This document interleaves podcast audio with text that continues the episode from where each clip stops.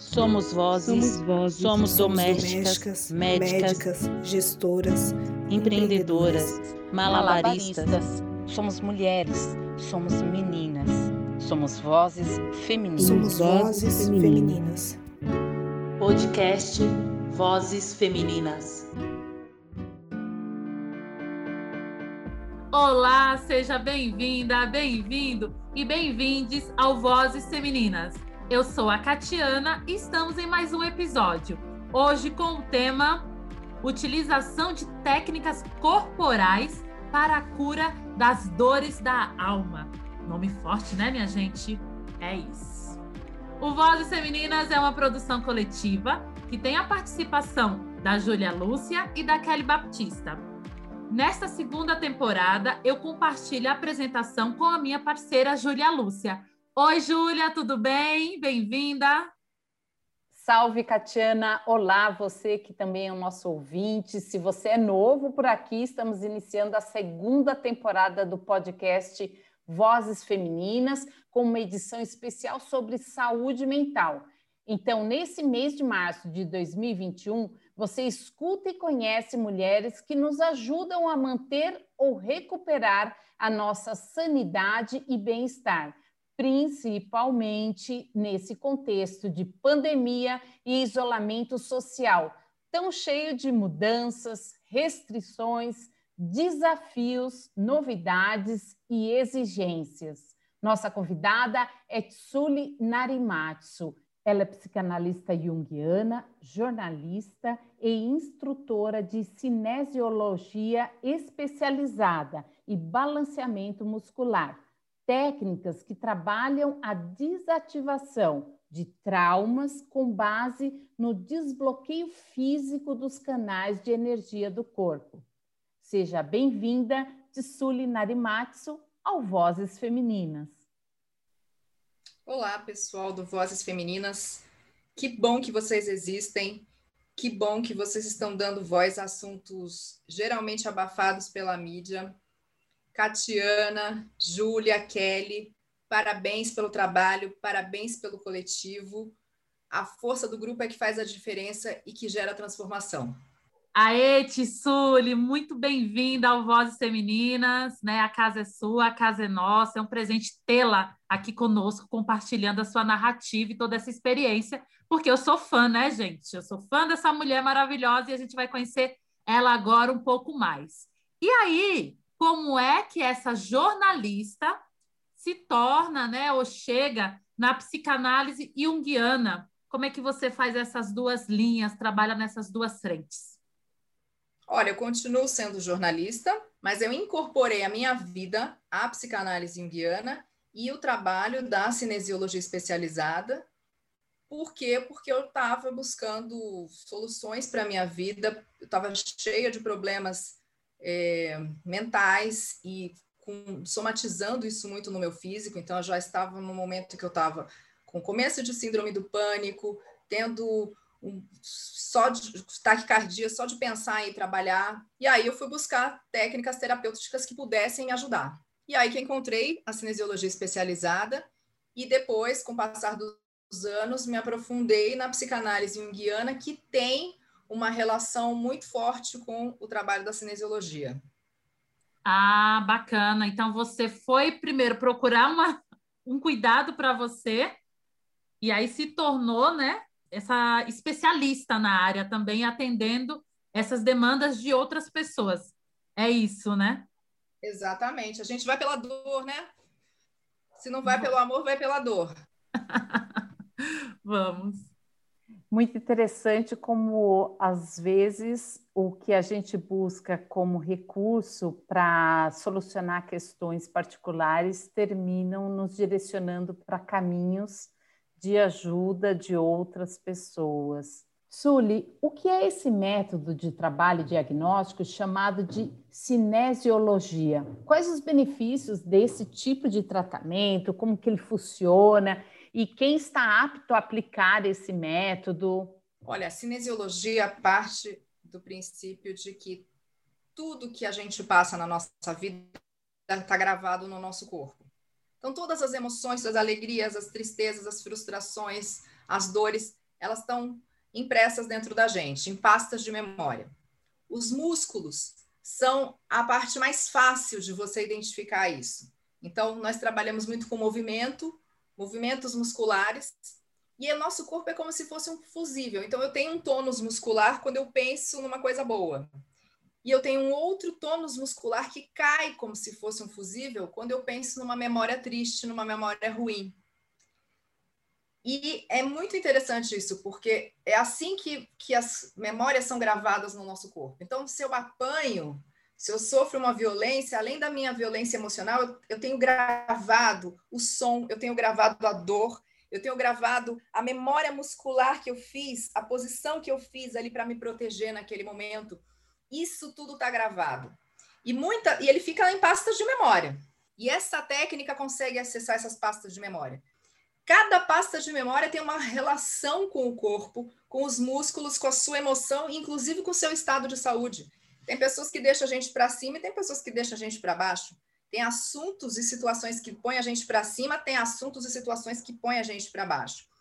É como se a gente fosse fazer um Photoshop numa foto, sabe? Fosse editar uma foto limpar aquela foto. Então, com essa técnica, eu consigo chegar lá naquela pasta de memória, em que a, que a pessoa estava, por exemplo, muito tensa, e eu consigo fazer o corpo dela voltar a um estado de tranquilidade, mesmo ela lembrando daquela memória e sabendo que aquela memória não é boa, que aquela memória é ruim. Mas ela não tem mais aquela taquicardia, aquele nervoso, aquele desespero, aquela vontade de chorar que ela tinha antes eu fui exatamente buscar isso porque eu já não conseguia mais trabalhar. Só de pensar que eu tinha que trabalhar na segunda-feira, eu já estava passando mal no domingo. Né? Só de pensar que eu ia encontrar determinadas pessoas é, e, e, uma pessoa específica que estava me fazendo um assédio, eu já passava mal, não queria mais. Então, a partir dessa técnica, eu podia pensar no assunto, podia olhar na cara da pessoa e pensar: nossa, você não presta, não quero você no meu convívio, mas eu não passava mais mal, eu conseguia enfrentar. Então, ela serve para dores, ela serve para dores emocionais e dores físicas, porque toda dor física também é um congestionamento de energia e também é uma gravação que está ali numa pasta de memória. É. Então, serve para dores, serve para dores emocionais e serve para você não precisa ter necessariamente um trauma para resolver. Serve para você dar uma limpada geral no seu HD, nas suas emoções. A cinesiologia especializada ou aplicada foi criada nos Estados Unidos por um médico chamado George Goodhart é, na década de 80. Ele era um profundo conhecedor da medicina tradicional chinesa, da medicina oriental, que é uma medicina preventiva e que se baseia nos canais de energia do corpo. Então, ele conhecia isso muito bem. E ele era um quiropata também. Então, ele conhecia muito bem os músculos e as vértebras. E aí ele uniu isso ao teste muscular, entendendo que a gente podia chegar a emoções, a gente podia entrar em outros assuntos e que existem essas pastas de memória e essas pastas onde são gravadas as energias relacionadas a uma determinada situação. Daí que se criou a técnica. Qualquer pessoa pode fazer o curso de cinesiologia, é um curso livre, não é uma faculdade, é, eu sou instrutora, existem escolas, muitas escolas pelo mundo de cinesiologia, mas no Brasil existe só uma escola chamada Balanceamento Muscular e uma outra chamada Three in One. Eu sou instrutora da escola de balanceamento muscular, que é uma técnica de cinesiologia. É, infelizmente, não, é, não tem regulamentação isso, mas creio que no futuro vai haver, assim como existe uma luta aí pela acupuntura, existe uma luta pela quiropraxia, a cinesiologia especializada vai na mesma linha. Precisa estudar? Precisa estudar e precisa estudar bastante. Precisa conhecer a anatomia, precisa estar disposto. Mas é muito fácil, tá? Não é algo difícil. É algo que você vê resultado muito rápido resultado imediato, é muito reconfortante. A maior dificuldade mesmo é para quem não é da área de saúde, como eu não era. E aí a gente estuda anatomia porque você não conhece os músculos. Mas estudando isso, é uma técnica muito fácil. Qualquer um pode aprender. Na área médica, essa técnica se chama cinesiologia aplicada. E para os leigos, aqueles que não são da área de saúde, ela se chama cinesiologia especializada. Veja que eu sou uma jornalista é. que me tornei é, uma cinesióloga, e eu, então eu estou na cinesiologia especializada. Qualquer pessoa disposta pode aprender. Suli, hoje você atende as pessoas em seu consultório, em sua clínica. É isso? É assim que funciona? E quando a pessoa chega até o seu consultório ou clínica, como que é o procedimento? Ele passa por um processo, tem uma anamnese, e aí é, como que você programa essas sessões? No que consiste essas sessões? Olha, as sessões são livres, a pessoa pode fazer sessões em relação a um determinado assunto, ou ela pode simplesmente ir e descobrir o que o corpo dela é, mostra como prioridade. É muito interessante porque o nosso corpo, nosso sistema energético, trabalha por prioridades, como se fosse um orçamento. Então, você tem 5 mil reais para você é, fazer uma mudança ali na sua cozinha. E aí você pensa assim: ah, eu vou começar então pintando a parede. Ou você vai trocar a geladeira que não está funcionando, ou você vai arrumar o fogão que quebrou, ou você vai é, consertar o cano. Você, que, você só tem 5 mil. Então, você vai ter que estabelecer uma prioridade. A prioridade do corpo é sempre a sobrevivência. Então, ele, nas primeiras sessões, a gente faz uma limpeza geral dos canais de energia. Então, a pessoa sente diferença, ela sente que, nossa, estou funcionando melhor, tem uma diferença dentro de mim.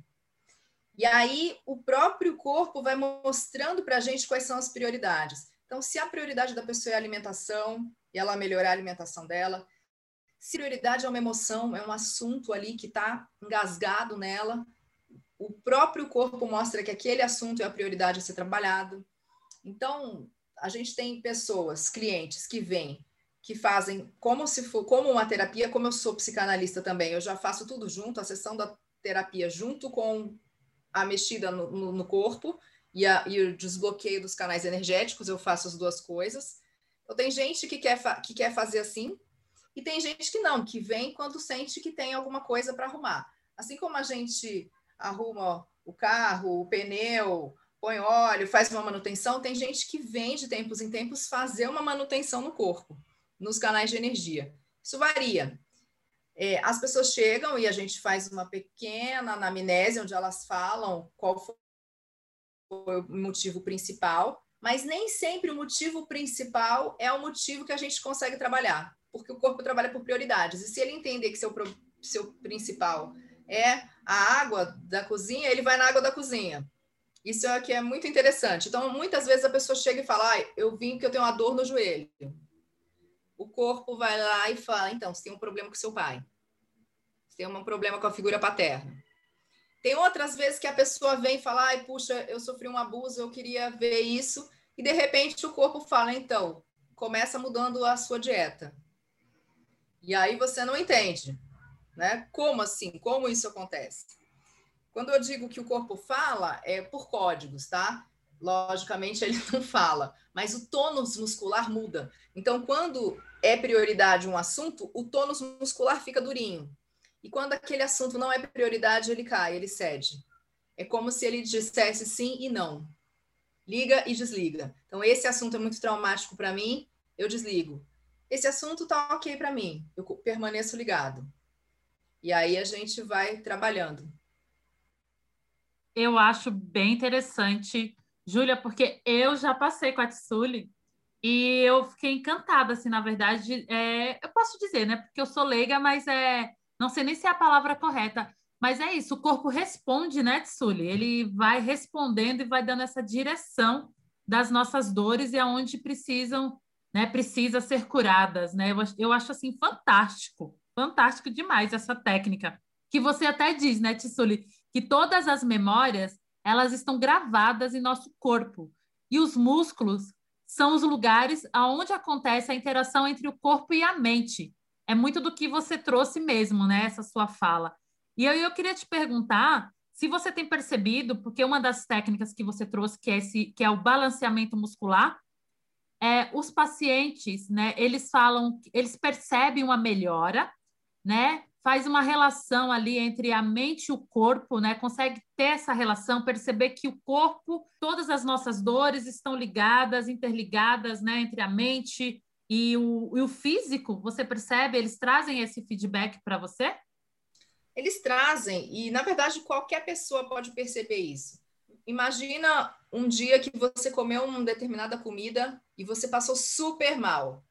Quando você pensa nessa comida de novo, no, no mês seguinte, na semana seguinte, você fala, ai, não, não, ai, já vem uma memória para você.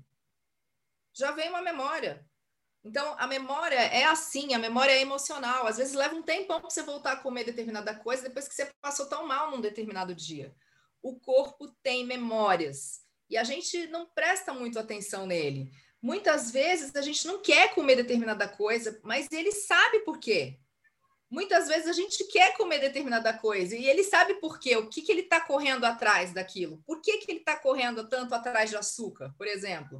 Né? As pessoas na pandemia estão comendo mais açúcar, mais bobaginhas. Por que, que ele está correndo atrás? Porque nós estamos numa situação muito delicada, numa situação de luta e fuga, numa situação que a gente está acuado, né? que a gente tem uma incerteza, que a gente tem um, um momento ali que ninguém sabe o que fazer. É como se você acuasse um animalzinho, um gato lá no canto, o que, que ele faz?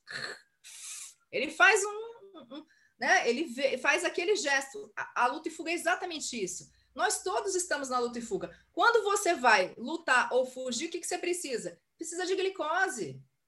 Então, o que, que a maioria das pessoas está correndo atrás agora? De um docinho, de uma massa, porque isso faz parte do momento que a gente está vivendo. Sim, é, e outra coisa, você já voltou, Tsuli, a, aos atendimentos? Como é que você está? Eu não parei os atendimentos. É, tá. A gente só parou de fazer os atendimentos comunitários, porque aí a gente recebia muita gente num dia só, porque daí é um, é um atendimento específico para quem não pode pagar. Então, quem não pode pagar, paga o que puder, ou a gente sugere até 53 reais, e aí a gente permite que pessoas que não têm condições possam fazer a terapia. A gente faz esses comunitários um domingo por mês. A gente fez, por exemplo, no mês passado, agora nesse mês, com essa fase vermelha que a gente está aqui em São Paulo, a gente não vai fazer. Mas quem precisar muito, pode entrar em contato, porque a gente faz. Quando teve o lockdown passado, algumas pessoas entraram em contato e nós atendemos do mesmo jeito.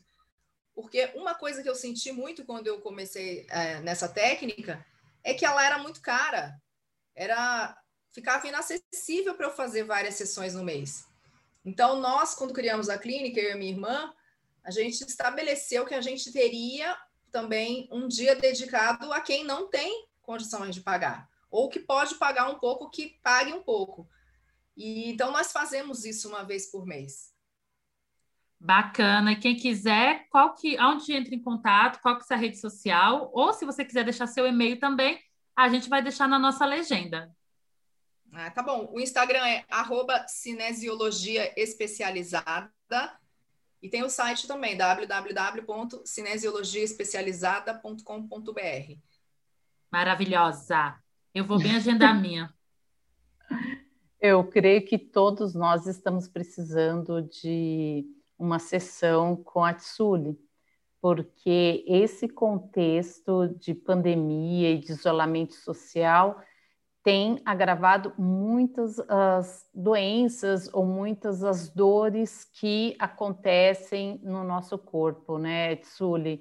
E eu queria saber se nesse contexto você tem observado algum distúrbio em particular ou os distúrbios mais recorrentes que você tem recebido aí na sua clínica durante esse período pandêmico? Agora, na pandemia, o que a gente mais percebe é depressão e síndrome do pânico e crises de ansiedade. Como eu disse antes, a gente está numa situação de luta e fuga, como um animalzinho encurralado. E quando a gente está numa situação estressante, numa situação de perigo, isso causa um desequilíbrio, uma liberação de hormônios descontrolada, os batimentos cardíacos ficam acelerados, dá falta de ar, da sudorese, da ansiedade, dá dor no pescoço, nas costas, insônia. Hoje a gente tem um agente desconhecido. A gente não tem remédio que cure a doença. Nós temos dúvidas sobre a vacina, sobre a transmissão, não é? Então é muita coisa para um ser humano permanecer saudável. E nós temos muitos meses nessa situação. Além disso, as contas chegando, eh, os problemas econômicos, a ameaça de morrer e de perder um parente. Esse é um dos estresses maiores que uma pessoa passa, essa, esse confronto, né? ser confrontada com o risco de morrer e de perder alguém que ama. Isso é muito delicado. Então, num primeiro momento, as pessoas tiveram mais surtos de ansiedade. Elas estavam naquilo que a gente chama de reação de alarme mas as pessoas ainda estavam mais solidárias, elas estavam mais produtivas dentro de casa, elas arrumavam as coisas. E aí foi passando o tempo, as pessoas tiveram tempo para refletir sobre a vida, sobre o que é importante, sobre os gastos, sobre as prioridades.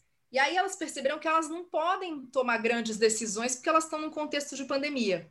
E isso foi dando para foi, foi baixando um pouco nelas o ânimo delas. Aí, em seguida, vem uma fase de resistência. A pessoa começa a ficar positiva, tentar ficar positiva. Não, tô com fé que vai dar tudo certo, a vacina está chegando, né? Mas ela fica tentando se segurar, mas ela começa a perceber que ela está mais avoada, que ela está com dificuldade de concentração, aí ela reclama de cansaço mental. E aí, isso significa, nessa fase, que a imunidade da pessoa está começando a cair. O que a gente percebe agora, de dezembro para cá, é uma fase de exaustão, que é a fase, aliás, mais delicada, porque as pessoas cansaram, desistiram, começaram a sair, começaram a se contaminar, começaram a dizer: ah, se pegar, peguei. Né? Então, todo o cuidado que elas tinham antes, muita gente deixou agora de lado. Não está mais tirando a roupa quando chega em casa, não toma banho, não, não troca a máscara. E esse é um momento muito crítico, por quê? Porque a imunidade da pessoa está caindo e é a hora em que ela pode somatizar e desenvolver lesões e adoecer de verdade. Muita gente já está agora com doenças mentais, então, assim, muito depressivas, muito desesperançosas.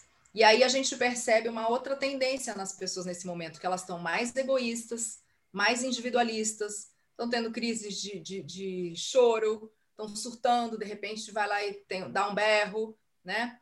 Não consegue dormir, extremamente preocupadas. E aí esses estressores permanecendo por um longo tempo realmente levam à disfunção dos órgãos. Por isso é muito importante fazer esse equilíbrio.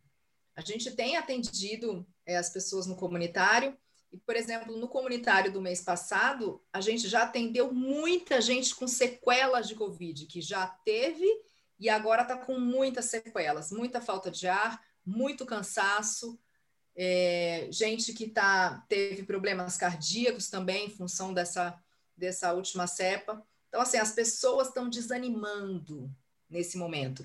Esse é o momento mais perigoso. E é a hora que a gente tem que. Não, peraí. O corpo, ele é capaz de se proteger. Isso é uma coisa que a gente tem que entender. O corpo, ele foi feito, ele sabe, a gente recebe vírus, bactérias e agentes externos todos os dias. Você não pegou gripe porque alguém catarrou em cima de você no ônibus. Quantas gripes, quantos catarros, quantas que alguém chegou perto de você e você não pegou gripe? Por quê? Porque você tem proteção. Nós temos imunidade. É isso que a gente tem que entender. Agora, quando a gente está emocionalmente abalado, a imunidade vai lá para baixo. Então, uma, uma dica para as pessoas nesse momento é: puxa, eu não quero agora ficar ouvindo coisas e recebendo informações e vendo coisas que não agregam, que não me trazem coisas boas, que me deixam para baixo. Não, eu não vou ver isso, sabe? Eu vou cortar esse tipo de coisa. Por quê? Porque eu preciso manter meu sistema imunológico bem. As pessoas agora também, nesse meio tempo, estão comendo mal, porque a gente busca comidas de conforto. Que como a gente está em luta e fuga, a gente busca mais glicose. Mas a gente não está correndo, a gente está parado dentro de casa. Então, isso no longo prazo também faz um mal enorme para as pessoas, né, que estão em isolamento e que estão confinadas. E aí a gente precisa melhorar nossa alimentação, comer mais leve, comer alimentos mais naturais, o corpo vai reagir de uma outra maneira. E a imunidade, nós temos imunidade. Se você estiver com em equilíbrio o químico, que é o que você come, o que você respira e o que você passa na pele. Se a gente tiver a parte estrutural em dia, que são os ossos, os músculos, as cartilagens, e a mente e as emoções em dia, a gente tem estado de saúde. Sim, Tissuli, você falando isso, né? É, a gente fica nos observando e vendo também o nosso cenário, né? A, a família, os amigos, né? Porque é uma realidade de todos. Tudo que você falou aqui, eu já escutei de um monte de gente, misericórdia, né? Inclusive eu mesmo, né? né? A gente ri de desespero. Porque a gente teve isso, teve esse é, vamos lá, né? Pensamento positivo, vai dar tudo certo, a vacina está chegando. Só que chegou 2021 e parece como algumas pessoas até eu já escutei, lá do B de 2020. E aí parece que as coisas não estão andando. Então a gente chega nesse no, no desespero mesmo, né? Na falta de esperança, nas incertezas de quem tem emprego, né? A gente não pode fazer grandes dívidas, a gente não pode fazer grandes planos, como você mesmo trouxe, né? Então, muitas pessoas também adiaram casamento, festa de casamento, né? Aniversário, enfim. A única coisa que eu não estou vendo adiar é os nascimentos também, né? Do mesmo jeito que está morrendo gente devido à pandemia, está nascendo gente também, né? O mundo, aqui pelo menos no Brasil, está nascendo muita gente. Eu vejo muitas mulheres grávidas. Não sei se você também está percebendo isso, Tissuli, mas. Algumas pessoas resolveram aproveitar o isolamento para fazer os filhinhos, né? O que eu acho que é certo, né, minha gente? É isso Sim, que a gente é tem para. Né? Isso é vida, é vida. E é vida, né? Até eu quero ser mãe. Então, eu acho que tem, tem muito disso, e aí você também já começou a responder o que eu ia até te perguntar agora, assim, quais as dicas, atitudes que nós podemos ter no meio desse caos todo, né, que estamos vivenciando, é, para amenizar as dores, né, da alma e do corpo. Que, quais são as medidas que a gente pode adotar? Olha, a primeira coisa é entender que reações fisiológicas, como taquicardia, respiração curta, boca seca, sudorese, insônia, palidez, retenção de líquidos, extremidades frias, vontade de comer doce, são reações normais em situações de estresse. E isso quer dizer que o seu corpo está funcionando direitinho. Muita gente me procura desesperado exatamente com estes sintomas. E isso é uma situação, sim, é uma resposta fisiológica do seu corpo a este momento de pandemia. Sim. Ponto. Entenda que isso aí é normal, é o seu corpo trabalhando. Ele realmente está em luta e fuga. Dicas para a gente poder aumentar nosso sistema imunológico. Massageia levemente o timo. O timo é uma parte que fica aqui bem no meio do seu peito. Faz uma massagem leve. Ela é uma glândula em forma de borboleta que produz os linfócitos T, que também são os que estão mais combatendo o novo coronavírus. Então, uma massagem leve no timo estimula, abre a glândula. Você pode também aplicar óleos essenciais, se você tiver nessa região. Isso é impressionante como faz diferença. A gente tem testes que a gente mostra o timo ligado e desligado, como a gente diz, quando ele está pequenininho, quando ele está grande produzindo, e só uma massaginha já faz diferença. Uma outra dica é: procure se abster de notícias negativas. Então, se não está construindo, se não é uma coisa boa, Tira isso do seu circuito, tira isso da sua visão. Vai ler coisas, vai estudar, vai ouvir coisas que realmente agreguem à sua vida. Melhorar a alimentação. Melhorar a alimentação é fundamental. Comer não é só pela boca, é pelo que você ouve, pelo que você passa na pele, pelo que você vê. Isso tudo é absorvido como informação e afeta o seu organismo. Melhore sua alimentação a gente precisa aprender a viver na incerteza. Esse é o grande ensinamento que a gente tem nesse momento. A morte vai vir para todo mundo um dia, é a única certeza que a gente tem. E aí a gente precisa mergulhar um pouco nisso e observar se a gente está com tanto medo de morrer assim, ou se é tanto medo de perder alguém, e se eu me basto. E como é que eu estou inserido nesse mundo? Como é que eu me coloco sem determinadas pessoas?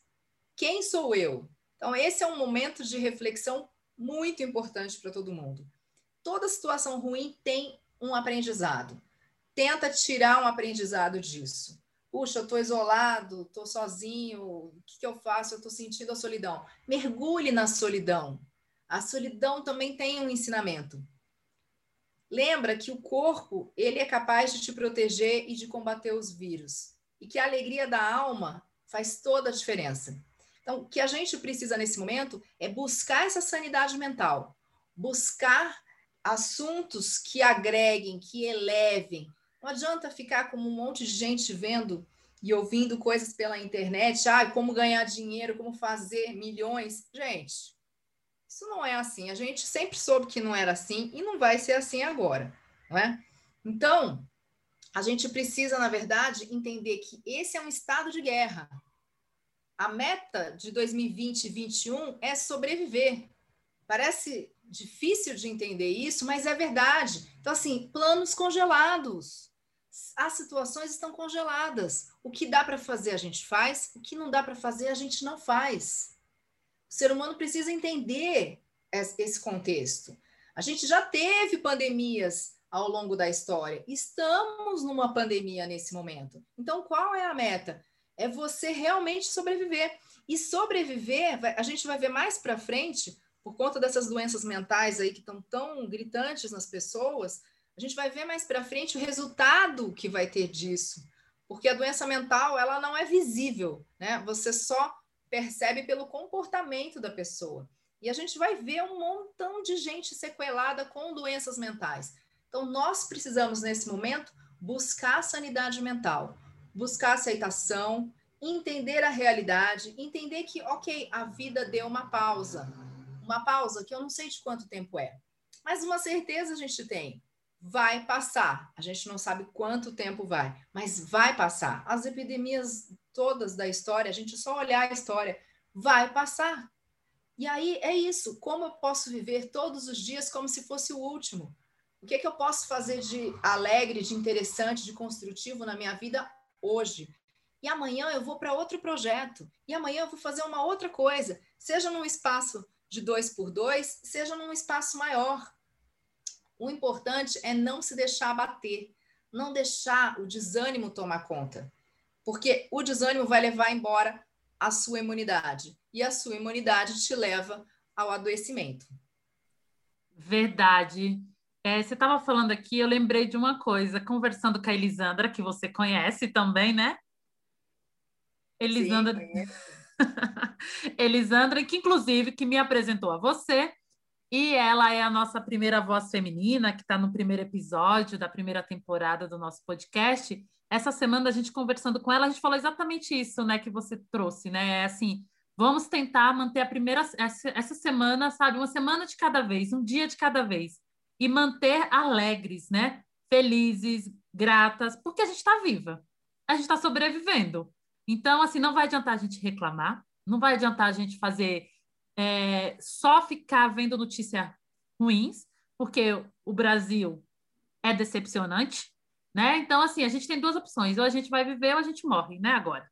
Então, eu quero ainda viver porque eu quero ver meus netos. Então, é isso. E a gente falou assim: vamos ficar nessa vibe de positividade. É, é meio assim, né? Até porque eu não gosto muito dessa, dessa história, ah, tá tudo bem, tá... não porque tá mal mesmo. Mas senão a gente fica doente, né, Tissulha? É muito do que você falou. Nosso corpo não aguenta essa carga, porque é muita coisa.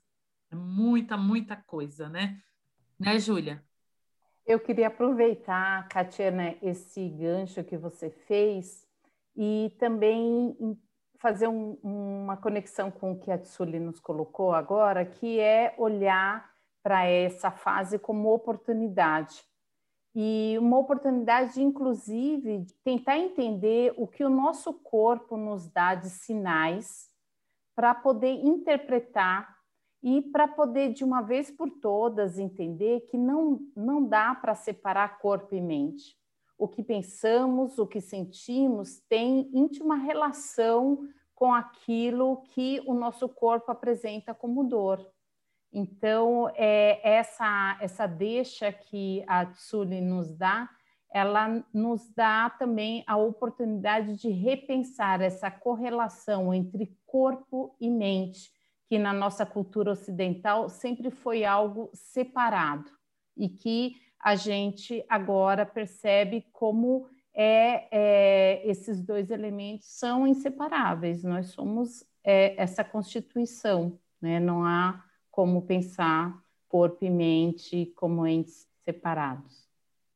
É, eles são interdependentes, conectados. Não existe isso de você separar apenas um órgão, apenas o corpo, apenas a mente. Essa segmentação é exatamente isso que eu coloquei logo no começo, que é uma questão cultural ocidental, porque no Oriente não, no Oriente está tudo interligado. Um médico do Oriente, você tem um problema no fígado, ele não olha só para o fígado, porque ele sabe que o congestionamento pode estar em outro lugar e que o fígado é o reflexo de outra coisa em outro lugar.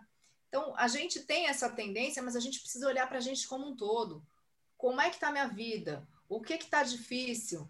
O que, que eu gostaria de mudar e não posso? Né? Tem coisas que a gente não pode mudar, que simplesmente a gente vai administrar a situação. E ok, estou administrando a situação, estou com uma pessoa doente terminal em casa. Tenho que fazer? Não. Você vai administrar esse nível de estresse seu e da pessoa da melhor forma que você puder. Né? Você não tem como tirar. A gente também tem uma cultura que parece que tudo a gente arranca, arranca fora. Ah, não gostei, tira. Ah, essa pessoa é do contra, tira. Ah, não, não, a gente não arranca, a gente aprende com a situação. Entende que se essa situação está na minha frente, ok, o que é que eu vou fazer com ela? Eu sempre digo para as pessoas, a gente na vida é assim, você abre sua geladeira e vai ver o que, que tem dentro e vai fazer a melhor refeição com o que tiver dentro. O que, que eu posso fazer com o que eu tenho?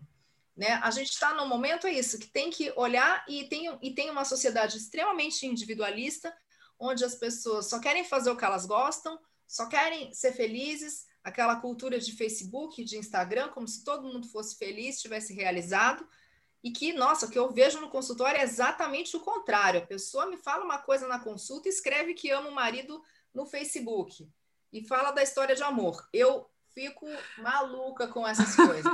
Misericórdia.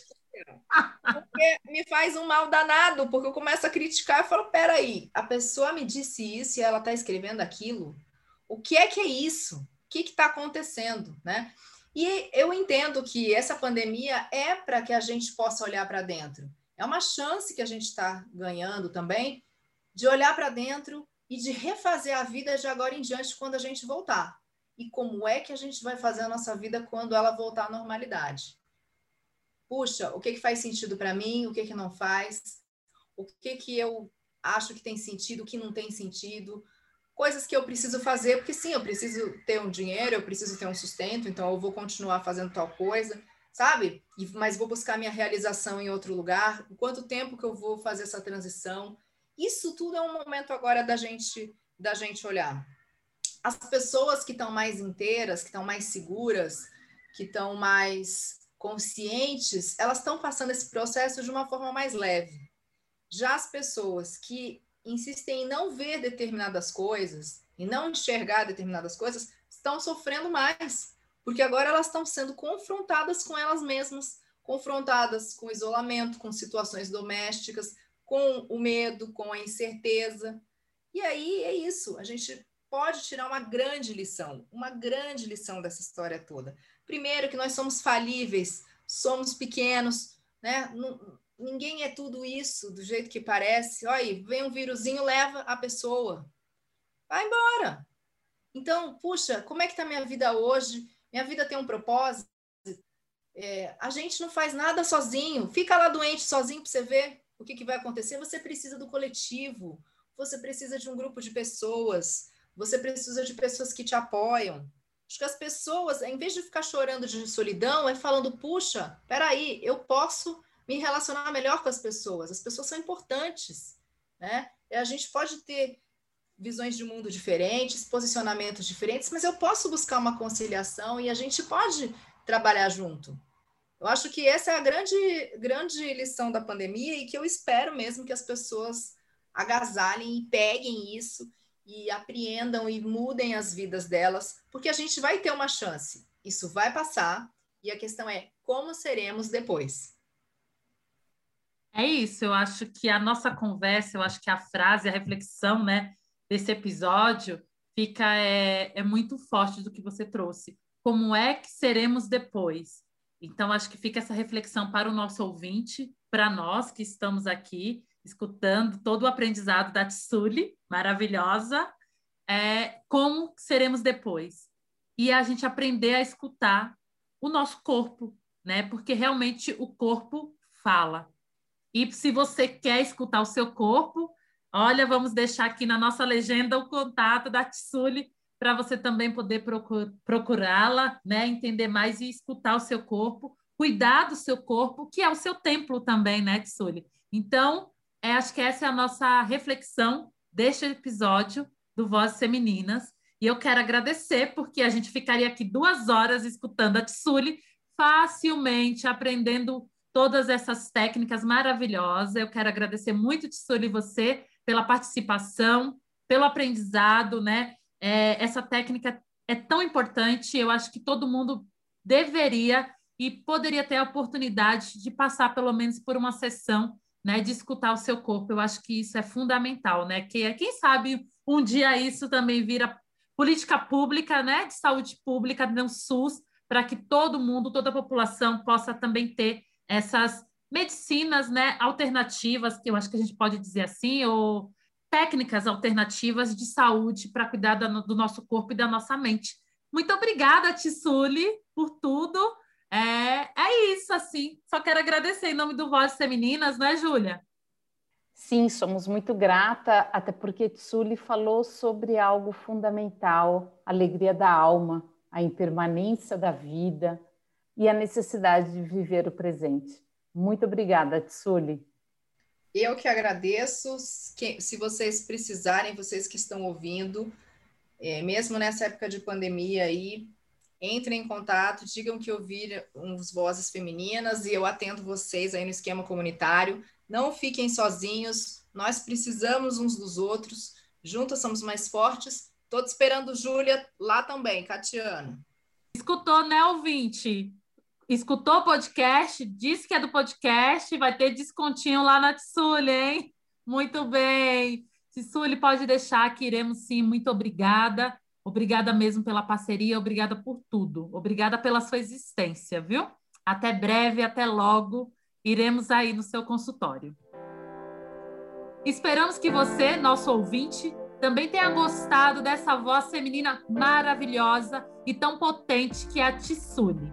E te convidamos a assinar o nosso podcast, a compartilhar com as amigas, com os amigos e com os amigos. Lembrando, pessoal, que toda segunda-feira há um episódio novinho do Vozes Femininas, sempre com uma mulher com sua narrativa potente e inspiradora. Muito obrigada por hoje, Júlia. Até o próximo episódio.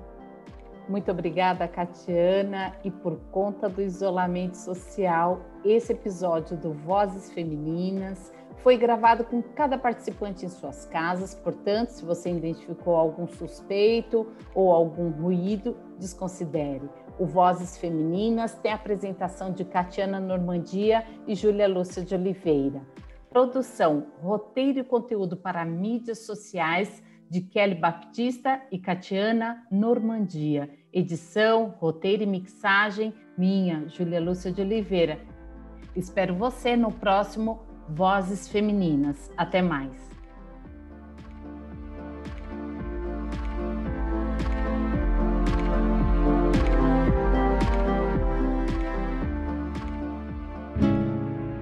Somos vozes, somos, vozes, somos, somos domésticas, domésticas médicas, médicas, gestoras, empreendedoras, malabaristas. malabaristas. Somos mulheres, somos meninas, somos vozes femininas. Somos vozes femininas. Podcast Vozes Femininas.